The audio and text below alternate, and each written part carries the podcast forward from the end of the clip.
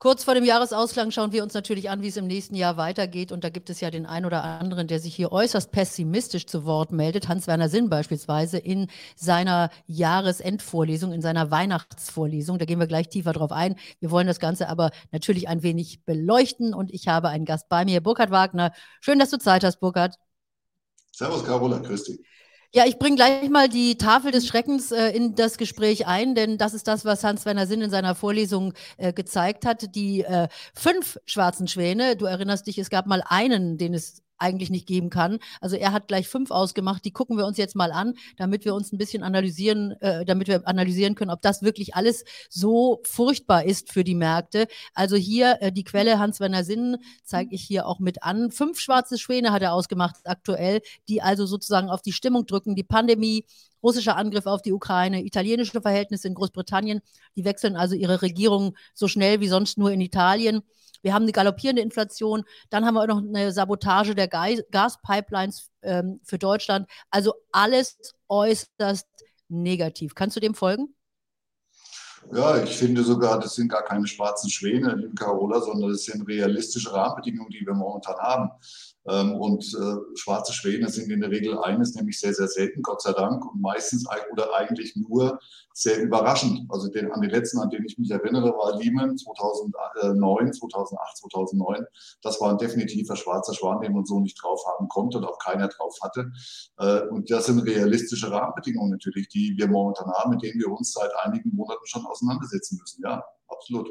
Und ich habe mal noch eine zweite Tafel von ihm mitgebracht. Da sehen wir ihn auch unten, also bei seiner Weihnachtsvorlesung. Wer das auch nochmal nachschauen möchte, das gibt es natürlich auch auf YouTube anzugucken. Dauert zwei Stunden. Ich habe das hier mal also deshalb verkürzt mitgebracht. Er sagt nämlich, warum der Zunder weiterbrennt. Also auch wenn wir jetzt diese negativen Faktoren teilweise vielleicht ausblenden können. Wir haben eine Güterhorte, sagt er. Also die Firmen halten, äh, haben so viel bestellt wie möglich an Vorprodukten, weil sie Angst haben, dass sie nichts mehr kriegen können. Dann auf der anderen Seite durch die hohe Inflation haben wir die Preis-Lohn- äh, Preisspirale, also eine Abschlüsse zu erwarten um die 10 Prozent. Ähm, wir haben die demografische Krise, das ist das, was ein anderer vielleicht Fachkräftemangel nennt, das nennt er demografische Krise. Dann die ganzen so Lohnersatzleistungen und das Bürgergeld, also der Staat gibt weiter Geld in die Märkte und wir haben eine dauerhafte Energieknappheit wegen des Krieges. Und wenn der Krieg dann nicht mehr ist, dann ist es die grüne Energiewende. Also das sind die Themen, die er anspricht in seiner Weihnachtsrede. Ähm, siehst du das auch als Probleme fürs nächste Jahr? Ja, das sind Belastungsfaktoren, die lassen sich nicht einfach wegschieben, absolut. Hängen natürlich auch viel am Krieg dran und da wünschen wir uns alle natürlich nicht nur äh, mental, ethisch, dass dieser Krieg endlich aufhört, äh, sondern definitiv auch die entsprechenden wirtschaftlichen Auswirkungen davon. Und ein Großteil davon kommt natürlich von der Seite. Gut, jetzt haben natürlich die Lohn- und Gehaltsforderungen der der Gewerkschaften relativ wenig damit zu tun, sondern eher eine indirekte Folge, dass entsprechend die Preise natürlich durch die Decke gehen und äh, jeder Haushalt natürlich genau äh, rechnen muss, ob er sich seine Umlagen, sprich seine Heizung und seine Nahrungsmittel entsprechend noch äh, so leisten kann, können. Ähm, also deswegen ist die Lohnpreisspirale leider nicht wegzudiskutieren. Auf der anderen Seite ein wichtiger Punkt, der äh, entsprechenden Berechnung ist schlicht und einfach auch die Energie und äh, das Öl zum Beispiel. Öl ist heute circa 20 Prozent knapp, etwas unter 20 Prozent niedriger als bei Kriegsausbruch am 24. Februar dieses Jahres. Und das wird statistisch schon einmal äh, auch in den nächsten Monaten bei der Inflationsberechnung auf Basis des Jahres Anfang 2022 äh, statistisch eher einen Druck ausüben. Also wir gehen schon davon aus, dass wir im Laufe des nächsten Jahres eher in Richtung 5 bis 6 Prozent, vielleicht sogar 4,5 Inflationszahl kommen. Das sollte eigentlich auch eine gewisse Entlastung wiederum bieten. Und äh, was das bedeutet für einzelne Bereiche, schauen wir uns gleich an. Ich mache hier an dieser Stelle mal eine kurze Pause in eigener Sache. Bitte meinen Kanal hier an dieser Stelle mal abonnieren. Das tun nämlich viele von euch leider nicht. Und dann auch diese kleine graue Glocke anschalten, denn dann verpasst ihr keinen Money Talk und dann seid ihr mit dabei und wisst, wie ihr mehr aus eurem Geld machen könnt. Das heißt also, fürs nächste Jahr seid ihr bei euch im Haus Verhalten optimistisch? Verhalten, ja, mit Betonung auf Verhalten. Also wir sehen in den nächsten Monaten schon noch gewisse weitere Schwankungen. Du erinnerst dich, unser letztes Gespräch war, glaube ich, im September gewesen. Absolut miese Stimmung. Äh, keiner hat auch nur ein Pfifferling auf einen steigenden äh, Markt gesetzt. Damals DAX bei 11.700 Punkte, glaube ich, mich zu erinnern. Jetzt sind wir rund 2.800, äh, 2.700 Punkte höher. Ähm, das hätte keiner für möglich gehalten. Ähnliche Situation sehe ich aus heutiger Sicht, wenn man ein Jahr später einfach mal in die Zeitmaschine reinguckt, Ende 2023, glaube ich, sind wir um ein einen Stand höher als heute. Der Weg dahin, der dürfte nur allerdings etwas steinig noch werden, weil wir schon glauben, dass Anfang des Jahres im ersten Quartal, vielleicht auch noch im zweiten Quartal, schon noch einige, äh, einige äh, sagen wir mal, Dinge passieren können am Markt, die die Märkte schon nochmal negativ beeinflussen können. Also ein altes Tief auf Basis 11.600 sehe ich nicht mehr, aber 15 Prozent bis 12.000 so ist ungefähr runter maximal könnte rein theoretisch nochmal drin sein. Das sollte man allerdings auch nutzen, um dann fürs Jahresende 23 gut positioniert zu sein. Und äh, jetzt gucken wir uns mal die einzelnen Aspekte auch noch an. Also die Notenbanken, die haben sich ja zu Wort gemeldet, jetzt auch in letzter Zeit nochmal die Zinsen angehoben und kleinerer Zinsschritt, das war ja auch schon erwartet worden, also 50 Basispunkte sowohl in Amerika als auch in Europa. Und der, das Signal aber fürs nächste Jahr, und das war die Enttäuschung, dass man doch noch nicht so alsbald dann wieder äh, in die andere Richtung tendieren wird, sondern dass die Zinsen länger höher bleiben werden. Also das war eigentlich die Aussage, die die Märkte jetzt wieder so ein bisschen gedämpft hat. Also diese ganze Euphorie war weg. Ist das jetzt nur Verbalakrobatik, also um tatsächlich auch die Märkte so ein bisschen im Spiel und im Zaum zu halten? Oder ähm, glaubst du daran, dass wir dann tatsächlich das ganze Jahr 2023 über diese höheren Zinsniveaus sehen werden?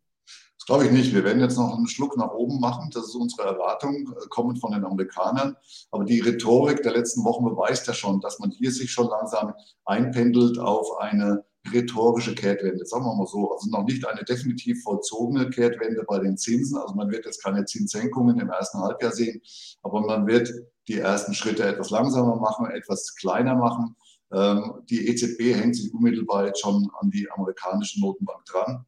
Ähm, also hier kann man schon nochmal mit einem letzten Schritt vielleicht rechnen. Nur jeder Schritt nach oben dürfte beim Markt eher äh, die Erkenntnis bringen, dass es vielleicht sich doch um einen der letzten Schritte handelt. Also sprich im zweiten Quartal des nächsten Jahres gehen wir schon davon aus, spätestens, dass wir eher eine Entlastung auf der Zinsseite haben werden, sprich eher auch mal mit zumindest einer rhetorisch angekündigten äh, Lockerung der Situation. Ja, da stellt sich natürlich die Frage, du hattest es eben auch schon so angedeutet, man sollte auf jeden Fall dabei sein, wenn jetzt nochmal Tiefspunkte kommen und dann auch wirklich äh, einsteigen und mutig und beherzt sein, weil wir dann halt eben im nächsten Jahr irgendwann die Kehrtwende sehen werden. Wo sollte man sich denn deiner Meinung nach umschauen? Also welche Werte sind denn besonders attraktiv dann auch zu diesen günstigen ähm, Konditionen? Ja, ja, also momentan ist natürlich die, das Thema Preissetzungsmacht. Das heißt also große Konzerne, große Unternehmen mit defensiven Geschäftsfeldern, mit sauberen Bilanzen, relativ geringen Verschuldungsgrad.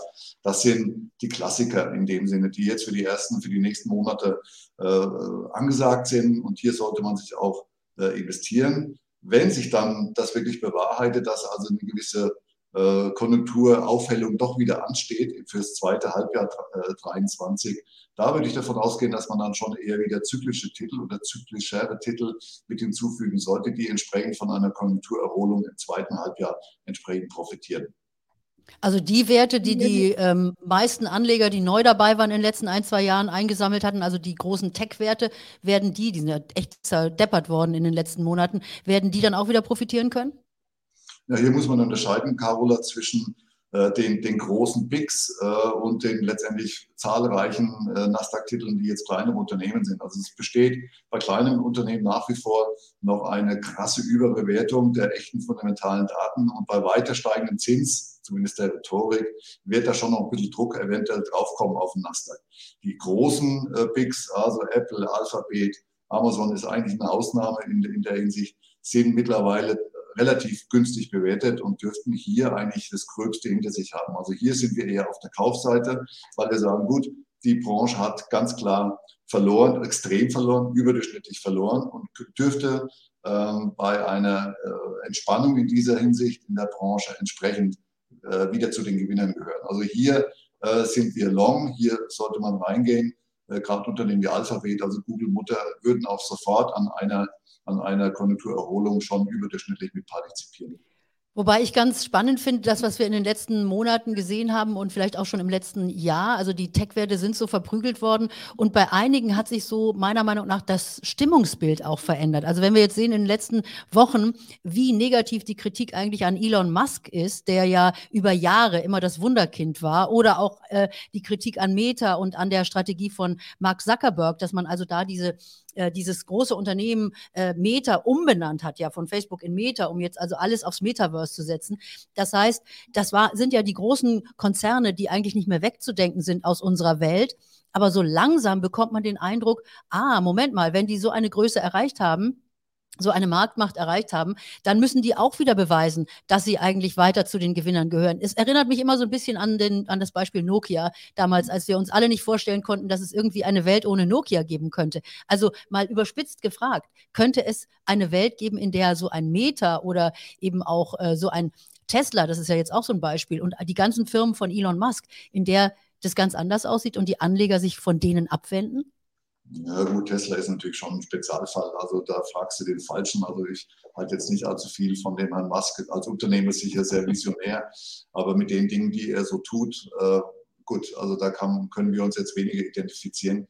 Äh, generell gebe ich dir schon recht. Hier ist also schon eine, eine Art Zeichenwende auch vollzogen worden. Denke bitte auch daran, dass die, die Firma Meta respektive Facebook früher entsprechend erstmalig jetzt äh, fünfstellige Anzahl von, äh, von äh, Angestellten freigesetzt hat. Das heißt, Silicon Valley ist nicht mehr die Arbeitsburg, äh, wo es äh, keine Arbeitslosigkeit gibt. Ganz im Gegenteil, hier herrscht natürlich schon auch Kostendruck, extremer Kostendruck durch den angestiegenen Zins. Ähm, also hier stehen schon Änderungen an wenn man hier auf eine saubere Bewertung achtet, und da gehört meines Erachtens schon Meta mit hinzu, aber vor allem Alphabet gefällt uns hier sehr gut, da sind wir mittlerweile bei Bewertungsmaßstäben, die eigentlich wirklich für eine normale, gering wachsende Gesellschaft letztendlich gerechtfertigt sind. Und entsprechend hier sollte der, der, das weitere Downside nach unten eigentlich überschaubar bleiben und überschaubar sein. Deswegen halten wir unter dem Aspekt von Chance-Risiko-Verhältnis eigentlich solche Aktien mit auf alle Fälle erwähnenswert weil, wie gesagt, ohne Technologie wird auch unser zukünftiges Leben nicht funktionieren, nicht mehr funktionieren. Die Technologie wird weiter äh, Thema Digitalisierung hier mit, mit, äh, mit entsprechend ins tägliche Leben integriert werden. Und äh, das wird auch an uns nicht vorbeigehen. Und da gehören die großen Gesellschaften mit hinzu, mit ihren Produkten und Dienstleistungen. Aber es ist trotzdem interessant, jetzt auch nach dieser Zäsur mit Corona und, und jetzt eben auch mit dem Krieg, die ganzen Probleme, die wir haben, also sozusagen die schwarzen Schwäne, die uns Hans Werner Sinn mitgebracht hat.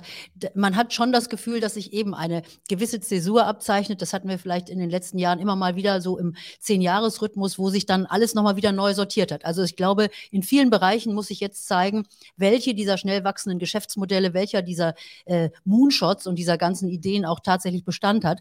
Und damit komme ich auch noch zu einem anderen Thema, das auch vielleicht ganz wichtig sein kann, mal deine Einschätzung dazu, äh, mhm. der Kryptomarkt und eben Bitcoin. Also auch dieses ganze Marktsegment wird ja im Moment so durchgerüttelt und durchgeschüttelt, äh, das war ja, dagegen war 2017 der letzte Kryptowinter irgendwie eine kleine Schneeballschlacht. Also da sieht es im Moment ja wirklich miserabel aus, muss man sagen. Ist das eine Chance oder äh, ich habe es auch schon in anderen Gesprächen ge gehört, äh, wird es langsam, wird der Bitcoin irrelevant? Ja, für uns hat er noch nie eine große Rolle gespielt. Man muss unterscheiden zwischen der, der, der Kryptoanlage, Kryptoinvestition. Ja gut, das ist keine Investition, das ist eher eine Spekulation nach unserer äh, Vorstellung und der Blockchain-Technologie. Die Blockchain-Technologie, die einhergeht, wird natürlich das, das Leben zukünftig schon verändern, in der Industrie auch und auch bei Konsumenten.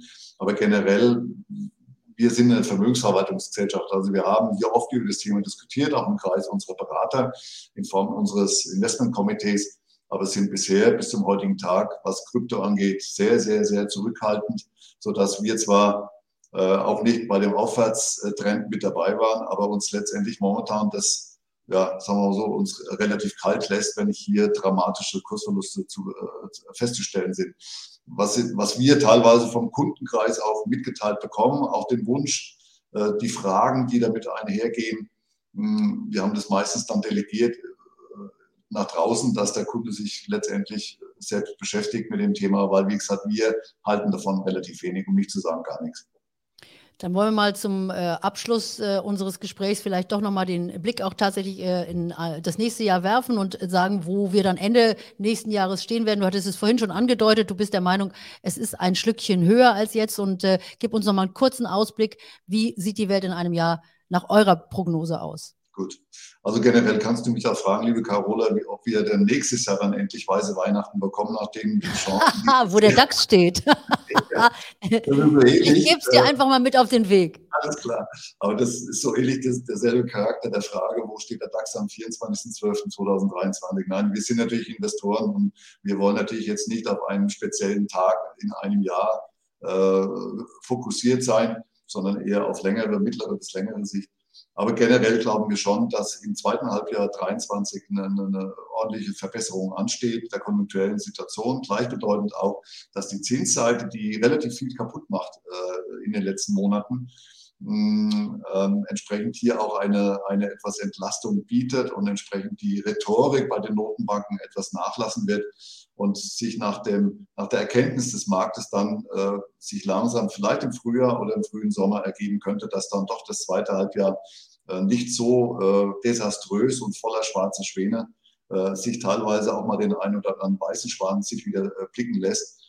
Genügend Geld ist da. Die Skepsis ist momentan extrem, fast so ungefähr wie bei unserem letzten Gespräch. Wir sind bei dem and Greed Index bei 38.